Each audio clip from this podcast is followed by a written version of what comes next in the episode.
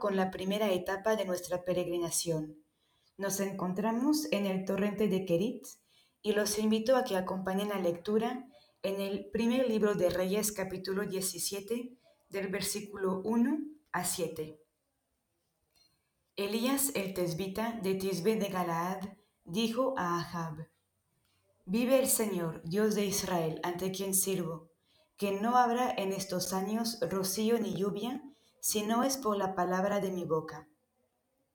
La palabra del Señor llegó a Elías diciendo, Sal de aquí, dirígete hacia oriente, y escóndete en el torrente de Kerit, que está frente al Jordán. Habrás de beber del torrente, y he ordenado a los cuervos que te suministran allí alimento. Procedió según la palabra del Señor, y fue a establecerse en el torrente de Kerit que está frente al Jordán. Los cuervos le llevaban pan por la mañana y carne por la tarde, y bebía del torrente. Pero al cabo de los días el torrente se secó porque no había lluvia en el país. Expliquemos un poquito este pasaje en cinco etapas consecutivas. Primero, situación inicial la encontramos en la primera parte del versículo, cuando dice Elías el tisbita de Tisbe en Galaad dijo a Ahab. Estamos aquí en presencia de dos personajes, uno que habla y uno que calla, uno que es rey y otro que es profeta, Ahab y Elías. Los hemos mencionado anteriormente. Ahab ya fue introducido en los capítulos anteriores como un rey que ha introducido la idolatría en su reino. En cuanto a Elías, es la primera vez que interviene en la Sagrada Escritura. Pasemos al segundo momento, una complicación, y viene descrita en la segunda parte del primer versículo.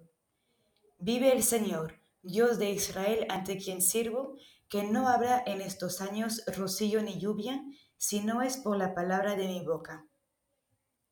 El profeta se presenta aquí como el servidor de Dios a quien sirve. Reconoce su dependencia de Él, no toma su lugar. Está lleno de celo y no conoce medias tintas. Es radical y no soporta los extremos del rey que fueron presentados en los pasajes anteriores. Sin embargo, la complicación viene del hecho de que la palabra de Elías viene de su propia iniciativa. Habla de Dios, pero no en nombre de Dios. No ha sido enviado por Dios para dar un mensaje y aún menos para castigar. Anuncia la interrupción de la lluvia sin explicar ningún motivo. Eso se puede entender a la luz de los pasajes anteriores, donde vemos que Ahab y su esposa Jezabel promueven la idolatría y el culto a los Baales. Baal era el dios más importante del panteón fenicio, era la divinidad de la lluvia y de la fecundidad. Interrumpiendo la lluvia, Elías quiere demostrar la vanidad de esas divinidades quiere llamar la atención del rey y despertar la conciencia del pueblo para que vuelvan al Dios de la alianza y al culto verdadero. Sin embargo, la sentencia emitida por, Elías queda ambigua. No está ligada a ninguna condición. Parece ser indeterminada y ligada a su buen placer, cuando dice que no habrá ni rocío ni lluvia si no es por la palabra de su boca. Elías habla de manera autoritaria, presenta a un Dios que es juez y que se impone con fuerza. Reconocemos aquí elementos de la teología de la retribución que hemos explicado anteriormente. El pecado lleva a la desgracia. El mal merece el castigo. Comparando ese texto con otros pasajes del Antiguo Testamento, podemos observar primeramente que no estamos aquí en presencia del llamado y de la vocación de un profeta. En efecto, esos relatos normalmente conllevan cinco características. Primero, la introducción del pasaje, luego la teofanía o manifestación de Dios, luego una misión encomendada, luego la confirmación que llega por la paz que experimenta la persona, paz que proviene de Dios, y por fin la persona, el hombre, queda libre de acoger o no el mensaje que Dios le propone. Aquí, en contrario, vemos que Elías asume la iniciativa de pronunciar un oráculo en nombre de Dios. Y en comparación con otros profetas, vemos que le falta ser más pedagógico a Elías. Está castigando por castigar, en vez de abrir un camino de conversión. Los que son papás, padres o madres de familia, saben que un castigo debería ser provisorio. Un castigo se da en vista a que el niño, el adolescente pueda aprender el camino del bien. El fin depende de la respuesta de las personas a quien está destinado. Y en el caso de Elías vemos que el castigo queda indeterminado. Pasemos ahorita al tercer momento de este episodio, que es la intervención y la acción transformadora de Dios.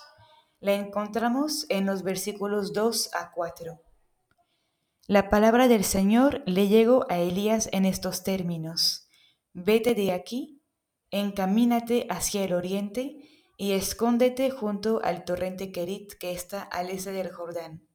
Beberás del torrente y yo he mandado a los cuervos que te provean allí de alimento. En esos tres versículos podemos destacar tres características de Dios. La primera característica es la obediencia de Dios, la obediencia y la humildad de Dios a su profeta. En efecto, vemos que Dios respeta la palabra de Elías. Aunque no le confió ninguna misión, Dios se, somete al veredicto de Elías y la lluvia se interrumpe. La sequía llega al reino del norte y más allá también de sus fronteras como lo veremos más adelante. Pasa aquí un poquito lo que pasa en la misa, cuando Dios nuevamente obedece a las palabras del sacerdote en la consagración y vuelve a transformar el pan en el cuerpo de Cristo y el vino en la sangre de Cristo. La segunda característica es que Dios pone en movimiento a su profeta. Dios interviene, toma la palabra.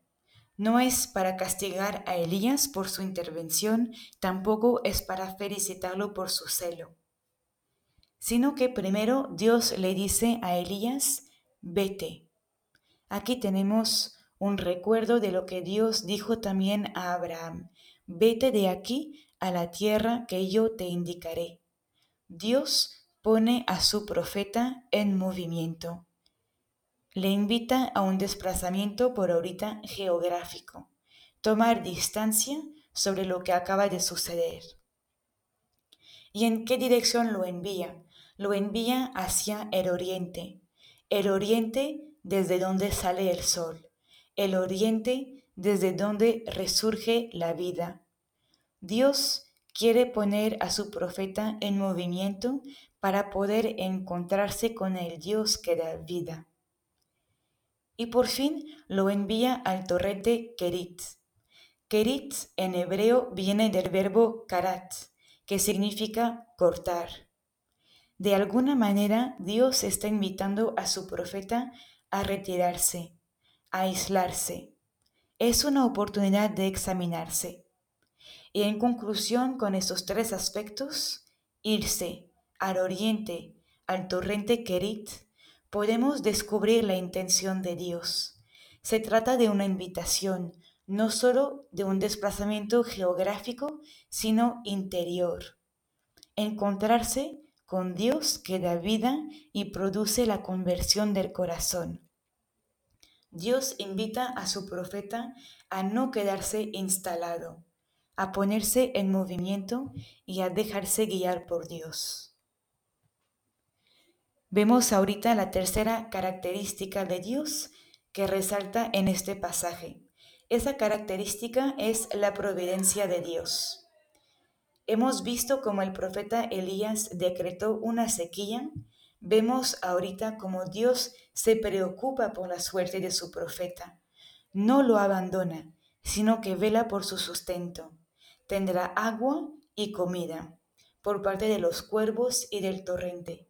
Aquí tenemos otro recuerdo del Antiguo Testamento. Podemos recordar el pueblo durante el Éxodo, el pueblo de Israel caminando por el desierto, mientras Dios también proveía a su sustento con el agua y el maná, y también la carne, los codornices. Aquí vemos que Dios es fiel a sí mismo. Dios se preocupa por su profeta y provee a su sustento. Sin embargo, vayamos un poquito más lejos. Detengámonos en el significado del cuervo. La primera vez que aparecen en la Biblia es después del diluvio, en relación con las aguas que se iban secando. Pero el cuervo es también el símbolo de la crueldad y del egoísmo, porque una vez adulto abandona a sus crías y no, y no las alimenta. En el caso de Elías, el cuervo se hace generoso e instrumento de la providencia de Dios. Le da una lección a Elías. Si incluso este animal de origen cruel es capaz de bondad, ¿no podrá el profeta ablandar su corazón? ¿Acaso un hombre no vale más que un cuervo?